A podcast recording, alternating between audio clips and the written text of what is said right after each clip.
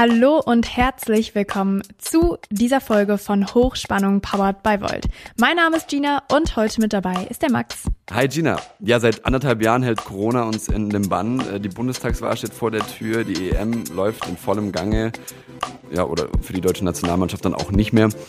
Aber was vor allem dadurch auch immer wieder an, an Medienpräsenz verliert, sind die Menschen in den Flüchtlingslager in Griechenland, in Bosnien und in vielen anderen Orten in Europa und die, die auch immer noch auf der Flucht sind. Genau, und darüber haben wir heute mit Luca Beitz gesprochen. Sie ist zum einen Spitzenkandidatin in Hamburg und vor allem aber auch Co-Vorsitzende von Europe Cares. Das ist eine Initiative zur Hilfe in den Flüchtlingscamps, die eben von Volt-Mitgliedern gegründet wurde.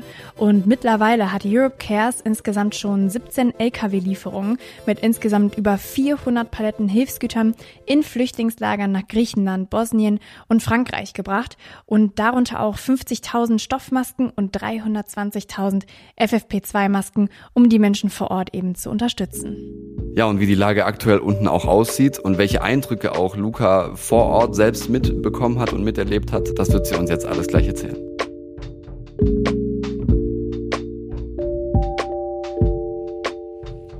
Hallo und herzlich willkommen, Luca. Cool, dass du heute dabei bist und mit uns über das Projekt Europe Cares sprichst. Magst du dich einmal kurz vorstellen? Hi, ja, super gerne. Äh, vielen Dank für die Einladung. Ich bin Luca, ich komme aus Hamburg und bin seit September bei Europe Cares dabei und seit Dezember mache ich auch zusammen äh, den Co-Vorsitz mit Lennart zusammen und Genau, jetzt auch sozusagen offiziell Co-Vorsitzende, weil wir seit ein paar Tagen offiziell gegründet sind. Ja, dann erstmal herzlichen Glückwunsch dazu. Und vielleicht können wir noch mal einen Schritt zurückgehen und du kannst uns erstmal erklären, was ist überhaupt Europe Cares und was hat das mit Volt zu tun? Ja, äh, auf jeden Fall. Das ist nämlich echt eine ganz coole Geschichte. Ich erzähle es so ein bisschen als Außenstehende, weil ich damals noch nicht dabei war. Das wurde nämlich im April 2020 von Eileen O'Sullivan, von Leonard Everwien und von Karam Chihade gegründet ähm, und ist so ein bisschen daraus entstanden, dass der Lockdown kam, so Corona erinnern wir, glaube ich, alle ganz gut und die drei eben dann gesehen haben, wie es den Menschen in Moria geht und halt so dieser Gedanke aufkam, so okay, hier wird viel von Social Distancing und von Masken geredet und die Menschen vor Ort haben eigentlich nicht die Möglichkeit, irgendwas davon durchzuführen. Und dann kam eben die Idee von Masks für Moria, dass eben Masken genäht werden ähm, und die dann in die Camps geschickt werden. Und das war dann so ein weltweiter Aufruf und im Endeffekt sind auch tatsächlich 50.000 Masken und Gesichtsschilder zusammengekommen, die eben äh, nach Lesbos geschickt wurden. Und dann wurde das Ganze so ein bisschen größer gedacht und dann kam so die Idee, okay, wäre ja cool, wenn wir so eine Tour machen könnten und einen siebeneinhalb Tonner mit Sachspenden äh, auch äh, runterschicken könnten. Das Ganze wurde dann noch sehr viel besser angenommen, als es, glaube ich, jemals irgendwie jemand gedacht hätte. Ähm, was sicherlich auch damit zusammenhängt, dass es im September stattgefunden hat und eben ein paar Tage nachdem das Lager Moria abgebrannt ist.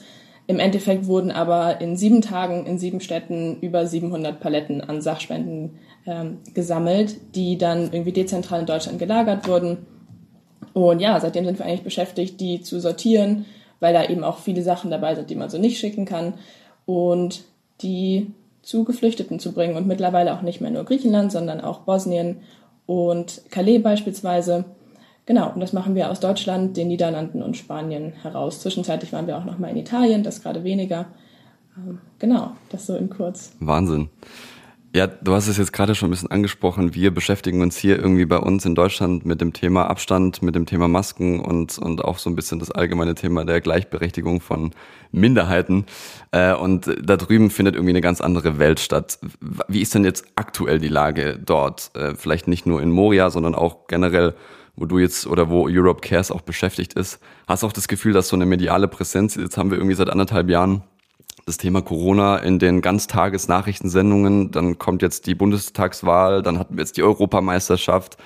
Wird zu viel berichtet, wird zu wenig berichtet? Was ist da so deine, dein Gefühl bei der Sache? Also grundsätzlich wird meiner Meinung nach viel zu wenig berichtet. Das ist dann in den Situationen, wo es eben so hochkocht, wie zum Beispiel bei dem Brand in Moria oder ja auch ähm, beim Brand in Bosnien. Das war ja Ende des Jahres, dass da eben auch ein Brand äh, stattgefunden hat. Das Lager war aber vorher schon geschlossen worden, wurde dann, glaube ich, in den Medien auch ein bisschen anders dargestellt. ähm, genau, dass das Thema viel zu wenig Aufmerksamkeit findet. Also ich muss da auch sagen, ich bin ein bisschen in so einer Bubble, deshalb fällt mir es immer schwer, das einzuschätzen, weil ich eben jetzt gerade durch soziale Medien ausschließlich das Thema irgendwie so ja zu Gesicht bekomme. Aber gerade was ich von anderen Menschen höre, ist, dass es eigentlich wirklich kaum ja kaum Platz findet.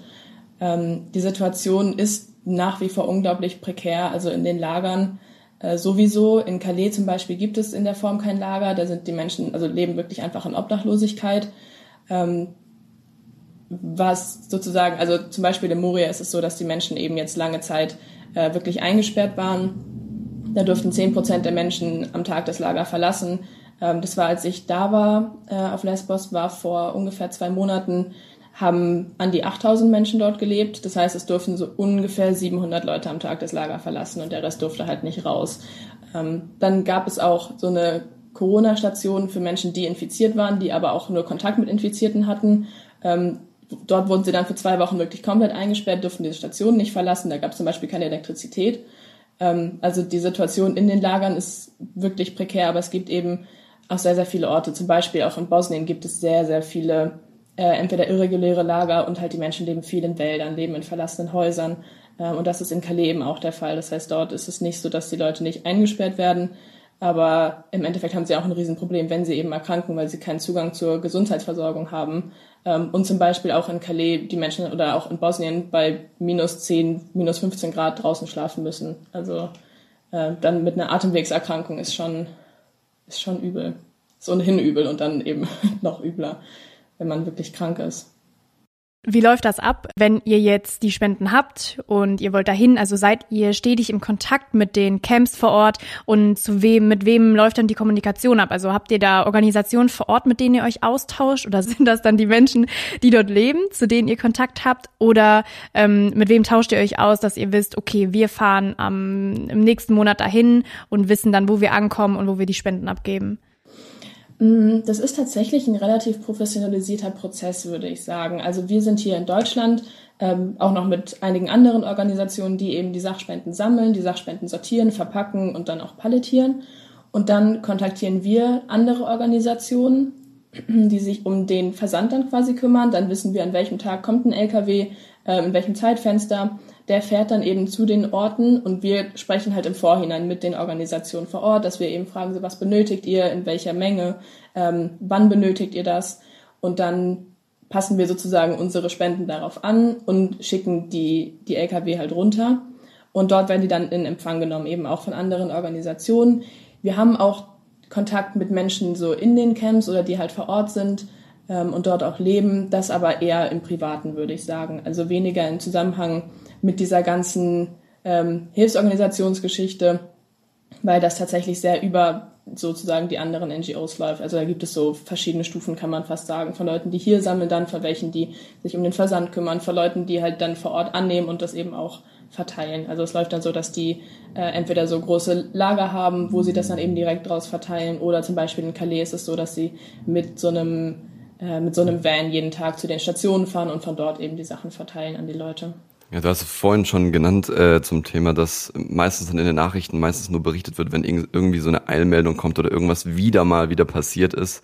Ähm, jetzt nochmal zum Thema Coronavirus, hast du vorhin auch kurz angesprochen, aber wie ist es dann? Werden die Leute da unten getestet? Werden die geimpft? Ist das ein Thema oder ist es momentan irgendwie noch ein, überhaupt, steht es momentan noch überhaupt nicht in Frage? Äh, oder wie, wie, wie reagieren denn die Leute auch dann? ja, haben Lockdown, die Leute kommen nicht aus ihren Unterkünften raus? Wie viele leben denn eigentlich momentan gerade noch in Moria, dass das da irgendwie ein Thema ist? Weißt du auch was zu irgendwie infizierten Zahlen da unten? Also ohne da jetzt zu sehr drauf einzugehen, aber du warst ja auch vor Ort und vielleicht hast du da auch ein paar Eindrücke gesammelt. Also als ich vor Ort war, waren es, ähm, wie gesagt, 8000 Menschen und das hat sich da auch sehr hoch hochgespitzt so. Ähm, das weiß ich noch, dass am zweiten Tag, als ich ankam, hieß es, es sind 30 Infizierte und dann waren es ein paar Tage später schon 200 Infizierte. Mhm. Das ist aber eben auch so, dass es gerechnet wird, dass quasi die Leute, die mit Infizierten Kontakt haben, dann eben auch auf der Station sind. Ähm, ich muss ehrlich gesagt sagen, ich weiß nicht, in welchem Umfang getestet wird. Geimpft wird vermutlich noch weniger so. Da haben wir ja irgendwie, ähm, also das ist ja auch dieses Denken sozusagen, wenn wir schon keinen Impfstoff haben, dann ist es ja eher unwahrscheinlich, ja. dass die Menschen den auch bekommen, wobei das auch nicht immer stimmt. Also es gibt, glaube ich, auch Orte, ähm, wo gerade jetzt ähm, AsylbewerberInnen auch vornehmlich geimpft werden. Mhm, gerade als Corona ausgebrochen ist, war das teilweise wirklich in erster Linie schwierig, weil eben sehr, sehr viele Freiwillige auch von den Camps äh, nach Hause gefahren sind. Es war ja diese riesige Rückholaktion, alle sind irgendwie in ihre Heimatländer. Ähm, also die, die eben konnten, also das heißt europäische HelferInnen. Ähm, was in Moria interessanterweise aber dazu geführt hat, dass die Menschen sich wieder viel mehr selbst ermächtigen konnten. Also sie konnten quasi wieder Kontrolle gewinnen darüber, was sie tun.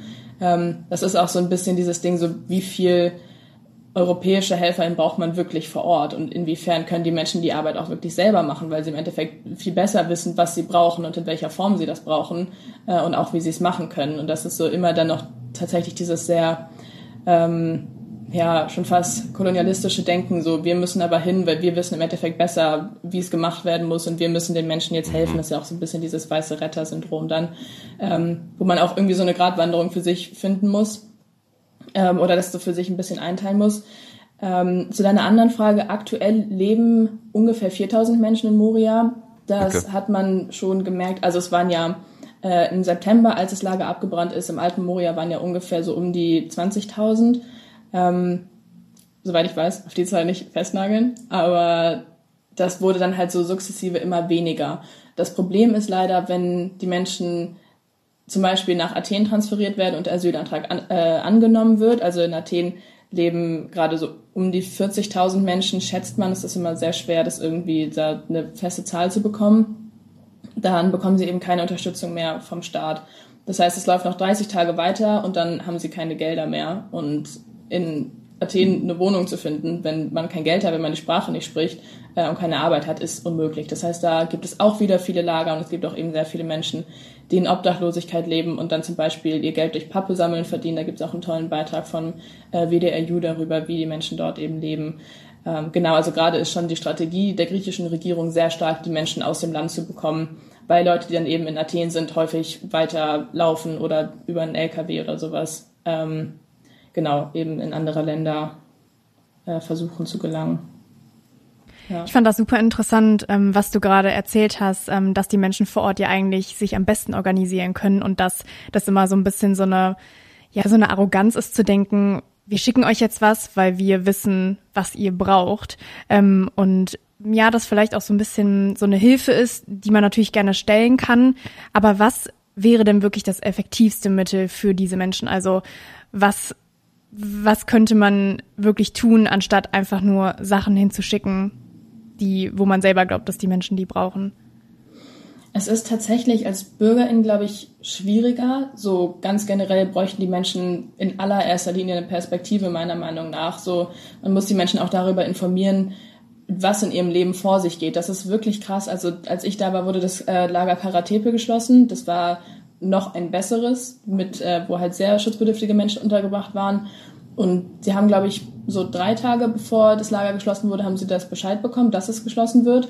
Und sie wussten teilweise wirklich bis am Abend vorher noch nicht, was mit ihnen passiert. So ob sie am nächsten Tag nach Athen reisen müssen, ob sie äh, ins Lager Moria müssen, also Moria 2 ist das ja dann. Ähm, und dass man Menschen einfach so die, die Kontrolle über ihr Leben zurückgibt und eben auch wirklich die Möglichkeit zu arbeiten oder sich zu bilden. Also es gibt eben vor Ort zum Beispiel äh, auf Lesbos gibt es so eine Schule, ähm, wo die Wartelisten halt unglaublich lang sind. Das heißt, auch die Kinder können nicht lernen, die Kinder können sich irgendwie nicht, nicht so sozial austauschen, also dass sie halt im Lager spielen können. Ähm, genauso im Endeffekt ist es wirklich Perspektive und Kontrolle über ihr Leben zurückgeben und eben auch Arbeit geben. Also jede einzelne Person, mit der ich mich unterhalten habe, meint auch einfach, sie möchte einfach arbeiten, sie möchte einfach ein normales Leben führen. Das war wiederum an, an unserer Stelle, wenn man halt noch nicht in der Politik ist ähm, und vor allem noch nicht irgendwie mit die Regierung stellt, so recht schwer zu bewerkstelligen. Selbst dann wahrscheinlich, weil wir eben dann auch gucken müssen, wie wir das EU-weit hinbekommen. Ähm, genau, und deshalb ist halt so ein bisschen so ja, die Tatsache, dass wir Sachen runterschicken, es ist auf jeden Fall benötigt, weil sich darum ja die Staaten auch nicht kümmern, dass genügend Essen vor Ort ist, dass genügend Kleidung oder auch Zelte vor Ort sind. In Calais zum Beispiel ist es das komplette Gegenteil. Da nimmt die Polizei sehr, sehr, sehr regelmäßig alle 48 Stunden finden Räumungen statt, wo eben auch sehr häufig die Zelte weggenommen werden, die Schlafsäcke weggenommen werden. Ähm, und es ist dann so, wenn man dabei, weiß nicht, minus 10 Grad schläft und äh, man verlässt kurz sein Zelt, wenn man irgendwo hin möchte und kommt wieder und es ist einfach nicht mehr da, ähm, ist eben sehr schwierig. Deshalb, long story short, das äh, Senden von Spenden hilft auf jeden Fall, aber es ist halt irgendwo nicht, nicht das Nachhaltige, was passieren muss. So, da muss wirklich was von der Politik kommen, ähm, dass die Menschen irgendwie einfach ein Leben führen können. Das ist ja so ein bisschen eigentlich auch was, was der Name ausdrücken soll von Europe Cares, dass wir halt doch aktiv sagen möchten, Europe Cares, auch äh, für diese Leute. Ähm, was, was mir tatsächlich ganz, ganz lang auch durch den Kopf gegangen ist, auch über das letzte Jahr jetzt oder wo das Thema auch aufgekommen ist und, und diese Katastrophe da entstanden ist, ist die wirklich die, diese Frage, ist es naiv zu behaupten von mir, dass, dass eine Anzahl, dass so eine Anzahl, jetzt hast du noch viel kleinere Summen genannt, aber nehmen wir doch mal die 20.000 äh, und wenn wir jetzt gut, oder auch andere in anderen Ländern natürlich, aber gerade diese Camps, die ja unter Bedingungen leben, die wir uns gar nicht vorstellen können äh, und dann mit Katastrophen konfrontiert werden, die wir uns, äh, die wir in, in unserem Standard hier erleben und für uns eigentlich kein Problem sind. Ähm, ist es naiv zu denken, dass wir solche Menschen nicht in einem Zug aufnehmen können? Ist, welche, welche bürokratischen Prozesse kann ich momentan nicht nachvollziehen? Welche europäischen Hürden verstehe ich nicht? Welche Gesetze kenne ich nicht? Also was ist da, was ist das Problem? Das äh, meiner Meinung nach einzige Problem ist der politische Wille. Also es ist nicht so, dass es letztlich an irgendetwas scheitern würde, außer daran, dass es eben nicht gewollt ist ähm, weil es ja gerade diese, diese Lager haben ja diese Funktion so abzuschrecken, dass eben signalisiert wird, kommt nicht nach Europa, weil wir helfen euch nicht, so hier geht's euch noch schlechter. Das ist, das ist wirklich die Intention? Vielleicht kann man es anders rechtfertigen. Ich bin mir sehr sicher, dass es so ist. Es wäre kein Problem, äh, die Menschen menschenwürdig unterzubringen. Ja. Ähm, wie du halt meinst, es sind keine, keine, weiß nicht, das ist keine Anzahl, wo man sagt, da kriegen wir große Probleme ähm, wenn man die Menschen aufnimmt. So, äh, das ist schon alles sehr, sehr, sehr politisch motiviert. Ähm, und das ist, glaube ich, das, was man halt auch erstmal durchführen muss. Wir haben auch am Anfang lange, oder ich habe auch lange von einer humanitären Krise gesprochen und war immer so, ja, ähm, weiß nicht, den Menschen geht so schlecht und habe so diesen Grund gar nicht so direkt hinterfragt. Und je mehr man sich einarbeitet, ähm, je mehr man wirklich darüber liest, desto mehr stellt sich eigentlich heraus, es ist eine politische Krise. Es scheitert einfach an dem politischen Willen von Menschen, ähm, dann aus diversen Gründen, sei es, dass wir eben wirklich den Menschen zeigen wollen, so kommt nicht hierher, weil wir helfen euch nicht, was meiner Meinung nach ein sehr großer Beweggrund dessen ist. Ähm, ist auch die Tatsache, dass wir Menschen aus dem Mittelmeer nicht vom Ertrinken retten, wo ich mir, also was einfach so absurd ist, dass wir Frontex haben, die mittlerweile ja von Schiffen auf Drohnen umgestiegen sind, weil Schiffe eben Menschen aus Seenot retten müssen dass sie jetzt mit Drohnen übers Mittelmeer fliegen und dann die Koordinaten von den Schiffen an die libysche Küstenwache per WhatsApp senden, dass eben die libysche Küstenwache kommt äh, und die Menschen zurück nach Libyen führt. So, was glaube ich mit Frontex als äh, EU-Agentur schon alles sagt im Endeffekt, was da irgendwie das Ziel ist, was verfolgt wird. Ähm, und dass wir einfach komplett wieder der Menschenrechte handeln. Also es ist auch es gibt auch einen sehr krassen Report vom Border Violence Monitoring Network, was die Folter von geflüchteten Menschen an den Grenzen, also vor allem auch in Griechenland und in Kroatien aufzeigt, ähm, wo eben das sind auch alles so staatliche Autoritäten. Ähm, und es ist einfach, es ist einfach absurd. Mhm. So und deshalb bin ich der Überzeugung, es ist einfach politisch motiviert, komplett. Kann man denn da auch ähm, einzelne AkteurInnen festnageln? Also kann man sagen, es liegt an diesen und jenen Parteien, äh, Ländern, PolitikerInnen, die sich da wirklich gegenstellen? Kann man das so sagen? Oder ist das so, dass keiner es wirklich ausspricht, aber deswegen auch keiner wirklich was aktiv dagegen tut in der Regierung? Mhm, ich denke, es ist beides. Also es gab ja beispielsweise diese, oder es ist ja so, dass Kommunen keine geflüchteten Menschen aufnehmen dürfen, weil Horst Seehofer da eben zustimmen müsste, was er nicht tut. Ähm, da wiederum gab es ja aber auch einen, einen Vorschuss gegen, dass es eben nicht mehr der Fall ist, wo sich dann aber auch irgendwie recht viele nicht direkt klar ausgesprochen und nicht direkt positioniert haben. Ähm, es gibt schon auf jeden Fall ein paar Einzelpersonen, zum Beispiel auch, dass äh, Andreas Scheuer ein Gesetz verändert hat, ähm, dass äh, Seenotrettungsboote wesentlich schwerer haben, jetzt auszulaufen oder überhaupt sozusagen fahren fahren zu dürfen, sagt man das bei Schiffen so, ähm, weil sie eben ganz, ganz andere Auflagen erfüllen müssen.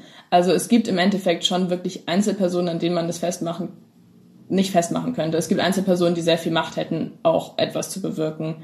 Ähm, Im Endeffekt ist es aber auch einfach das ganze System, was nicht funktioniert, was man sich auch eingestehen muss, dass wir eben ähm, das System umdenken müssen. Da gibt es ja auch einen schönen Vorschlag ähm, vom Europäischen Parlament, von den Grünen und ähm, Eva, die eben sagen, wir brauchen erstmal irgendwie eine Allianz der Willigen, die sagen, wir möchten äh, Menschen aufnehmen freiwillig und halt auch zeigen, dass es funktionieren kann und dass sich dann eben Menschen, äh, Länder anschließen und das eben nachmachen und dass wir vor allem halt wirklich den Kommunen und den Städten, ähm, da gibt es ja auch eine tolle Übersicht von äh, eben auch von dem äh, Büro von Damian, dass Europe Welcomes die Kampagne, die eben zeigt, so, es gibt so viele Städte und Kommunen in Europa, die sich bereit erklärt haben, dass sie wirklich gerne Menschen aufnehmen. Ähm, dass wir den Leuten das, also dass wir den Städten das erlauben. So, wo kommen wir dahin, dass es Leute gibt, die sagen, wir möchten, dass es den Menschen besser geht und wir hätten hier Platz für sie. Ähm, und dann ist irgendjemand da und sagt so, nö, klappt aber nicht. Und das ist eben zum Beispiel bei uns in Deutschland aus Seehofer. Jetzt hast du ja schon von so einem, von diesem Druck gesprochen, zum Beispiel mit äh, Europe Welcomes übt ja einen sehr extremen Druck aus auf die Politik, wie du gesagt hast. Ne? Hier sind Städte, hier sind Leute, die sagen, ey, wir nehmen diese Menschen auf, aber es passiert nicht. Jetzt haben wir mit Volt ja ein ähm, langes Wahlprogramm, ein sehr umfangreiches. Welche Lösungen würde denn Volt liefern für dieses Problem und was würden vielleicht auch andere Parteien liefern? Also gibt es da auch ähm, andere Parteien, die sich da auch für einsetzen, dass das alles ein Ende nimmt? Ähm, andere Parteien, so da weiß ich natürlich nicht, was genau so jetzt deren Maßnahmen wären. Ähm, so aus dem Bauch raus würde ich halt sagen, dass die Grünen und die Linken da auch schon sehr stark dagegen sind. Die Linken nochmal mit einem äh, ja, etwas anderen Ansatz, zum Beispiel auch, dass irgendwie jetzt sozusagen Auffanglager ist schon so, so negativ konnotiert, aber eben so, ein, so eine Auffangstation direkt abgeschafft wird, zum Beispiel, glaube ich, so ein Punkt der Linken, äh, wo aber auch die Grünen sagen, so das kann nicht direkt funktionieren. Da sind wir eben auch so, dass wir sagen, also es soll diese Auffanglager nicht mehr geben, das haben wir auch in unserem Wahlprogramm stehen, ähm, dass die Menschen eben dezentral untergebracht werden. Es muss aber im Endeffekt ja trotzdem irgendwo einen Ort geben, wo quasi deren Gesuch angehört wird, ähm, dass die Menschen aber zum Beispiel, das haben wir auch zum Glück verankert, auch wirklich äußern dürfen, so wo sie gerne hin möchten. Das haben wir auch, also steht auch in dem in dem Ansatz ähm, vom Europaparlament dann von der von der Fraktion, ähm, dass Menschen eben ein Mitspracherecht haben. Das ist ja auch schon das, was ich vorhin meinte, dass Leute eben irgendwie so die Kontrolle über Leben abgeben müssen mit diesem Schritt, den sie irgendwie in die in die EU tätigen ähm, dass Leute eben auch gerade, wenn es heißt, so, oder wenn sie mitbestimmen dürfen, dann auch in den Ländern viel, viel lieber bleiben und sich da ja auch irgendwie ganz anders äh, mit identifizieren können. Wenn man ankommt und sagt, du kommst jetzt in ein Land, wo du irgendwie überhaupt gar keinen Bezug zu hast, ähm, wo du auch die Sprache nicht kannst und wo dich das vielleicht auch irgendwie alles, alles gar nicht so persönlich, ähm, ja, weiß ich nicht, Reiz ist ein blödes Wort. Ähm, genau, das einmal zu den anderen Parteien äh, wir haben halt gerade, wie ich schon meinte, Situationen in den Lagern verbessern, aber halt in erster Linie diese Lager abschaffen. Ähm, dass wir halt auch eben deutlich sagen, wir möchten Kommunen ermöglichen, dass sie geflüchtete Menschen aufnehmen, ähm, eben ohne dass der Bund zustimmen muss. So ist es ja nämlich aktuell. Und generell, dass wir halt diese freiwillige Aufnahme ermöglichen und einen Verteilungsschlüssel haben und dadurch die, äh, die geflüchteten Menschen auf die verschiedenen Mitgliedstaaten verteilen und das Ganze auch einfach menschenrechts, äh, menschenrechtswürdig gestalten wieder. Also dass sozusagen auch irgendwie bürokratische Hürden abgebaut werden und eben auch die Einbindung in den Arbeitsmarkt geschieht, dass die Menschen arbeiten dürfen und dass sie dadurch auch wirklich dann langfristige Bleibemöglichkeiten haben. Ähm, und ja, das Asylverfahren generell komplett umbauen. Also es ist aktuell unglaublich zeitaufwendig, es ist unglaublich unfair, es werden so viele Menschen zu Unrecht abgelehnt. Ähm, und es werden auch teilweise, weiß nicht, bestimmte Gefahren von Menschen einfach nicht berücksichtigt und dass wir das reformieren und das Ganze wirklich fairer gestalten, dass die dass Asylsuchende so in verschiedene Verfahrensarten eingeteilt werden, also äh, auch zum Beispiel dann die Bleibeperspektive direkt berücksichtigt wird, dass die Vulnerabilität berücksichtigt wird ähm, und dass wir zum Beispiel auch eine neue Form schaffen möchten, nämlich äh, den Bürgerkriegsflüchtling und der, dass diese Menschen halt einen sofortigen Schutzstatus auf drei Jahre bekommen, ähm, der halt nicht direkt geprüft werden muss. Und innerhalb dieser drei Jahre wird eben dieser endgültige Schutzstatus dann festgestellt, dass Menschen aber halt wirklich herkommen und einfach direkt gesagt wird, okay, äh, du bekommst jetzt Schutz sicher für die nächsten drei Jahre und kannst hier ankommen und es ist nicht so dieses, was ich vorhin auch schon meinte, so teilweise wissen die Leute nicht, was am nächsten Tag mit ihnen passiert. Ähm, genau, und auch, dass wir eben auch in den Unterkünften Menschen wesentlich besser schützen. Ähm, ja, einfach mit Menschen, also Menschenrechte einfach anwenden und Menschenwürde. So, es sind wirklich, teilweise redet man da wirklich über, über Ansprüche, wo man echt fast vom Glauben abfällt. Also, dass man darüber überhaupt diskutieren muss, ist so wirklich ein Armutszeugnis, vor allem in der, in der Werteunion so. Ja, äh, Luca, erstmal vielen, vielen Dank für, für deine ganzen Eindrücke, die du jetzt gerade geschildert hast. Ich, ich muss auch ehrlich zugeben, ähm, ich finde, das ist auch ein ganz schwieriges Thema irgendwie, auch wenn vielleicht ab und zu die Lösungen aus der ja, aus der, aus der emotionalen Sicht eigentlich ziemlich auf der Hand liegen. Ich glaube, dass, dass gerade das Thema Asylrecht oder auch Asylpolitik und so weiter, was du ja jetzt gerade so ein bisschen angeschneidet hast, ich glaube, das ist echt super, super schwierig. Ich finde es auch sehr interessant, dass Damian sich da so stark damit beschäftigt, auch im Europaparlament, auch in den einzelnen Ausschüssen. Und dass es für ihn wirklich ein, Herzensthema geworden ist, sich da mehr damit zu beschäftigen und auch Wolls Position damit reinzubringen die Zeit wird langsam knapp. Äh, vielleicht zum Ende noch eine Sache, auch nochmal, um auf Europe Cares zurückzukommen und auch auf Volt zurückzukommen. Inwiefern findest du, dass auch Europe Cares ein Beispiel dafür ist, dass Volt eigentlich nicht nur eine Partei ist, sondern auch äh, grundsätzlich einfach auch aus einer Bewegung entstanden ist, dass wir einfach solche Aktionen auch machen und auch ja, das ganz tief äh, integriert ist einfach in unsere Parteibewegung. Ähm, ich glaube, es ist das beste Beispiel dafür. Also zum einen dass es überhaupt gestartet wurde. Zum anderen auch ist es so toll zu sehen, dass es wirklich so das Herzensthema von so, so vielen VolterInnen ist und Menschen da so gerne drüber sprechen. Ähm, für mich persönlich war es der Grund, warum ich zu Volt gekommen bin. Ich bin, äh, ich habe Europe Cares kennengelernt und bin ein paar Tage später in die Partei eingetreten, ähm, weil ich mir auch einfach dachte, so wie toll ist es, dass eben so eine Initiative gestartet wird, dass es eben nicht nur dieses von außen ist, ähm, weil ich bin auch irgendwie der Meinung, man muss es auf beiden Ebenen haben. So, ich war jetzt sehr viel in diesem Aktivismus-Thema drin, habe da aber auch gemerkt, okay, das reicht nicht, weil, wie ich vorhin schon meinte, die Lösung muss von der Politik kommen. Aber eben auch nur in der Politik zu sein und nur zu sagen, so mach das mal so und so, aber irgendwie nicht, nichts wirklich zu verändern, so in, ähm, im Anpacken, finde ich irgendwie auch, weiß ich nicht. Also für mich persönlich wäre es nichts und das finde ich gerade so dieses Schöne, dass dass es so vereint wird und dass gerade so dieser Spirit dahinter ist. Also so, dass so viele Menschen sich daran beteiligt haben und dass so viele Menschen irgendwie Teil davon waren und immer wieder, weiß nicht, von Aufrufen geteilt haben, über zu Sortieraktionen kommen oder selber spenden ähm, und auch immer wieder so dranbleiben und da so interessiert sind. Ich glaube, das ist ein, äh, ein unglaubliches, ja, ein unglaubliches Alleinstellungsmerkmal, was wir da haben. Gerade dieses europaübergreifende, auch da noch mit drin zu haben, weil wir eben wirklich dann mit Menschen aus Spanien, aus den Niederlanden irgendwie so diese ganz enge Kommunikation haben. Ähm, und wir da auch einfach wirklich so die Ansichten teilen. Und das ist das Schöne, weil ich zu Volt kam und ich musste darüber nicht diskutieren, ähm, dass wir Menschen mit Respekt behandeln, dass wir Menschen mit Menschenwürde behandeln. Und das war ich so, ich dachte so, ja, endlich. Ja, ich glaube, das war echt ein super schönes Schlusswort, dass wir mit dieser Energie jetzt ähm, hier rausgehen. Also Luca, vielen, vielen Dank für deine Eindrücke, für deine Zeit. Und ähm, ja, wir hören uns wahrscheinlich bald nochmal wieder. Ja, würde mich freuen. Vielen Dank für die Einladung. Danke, Luca.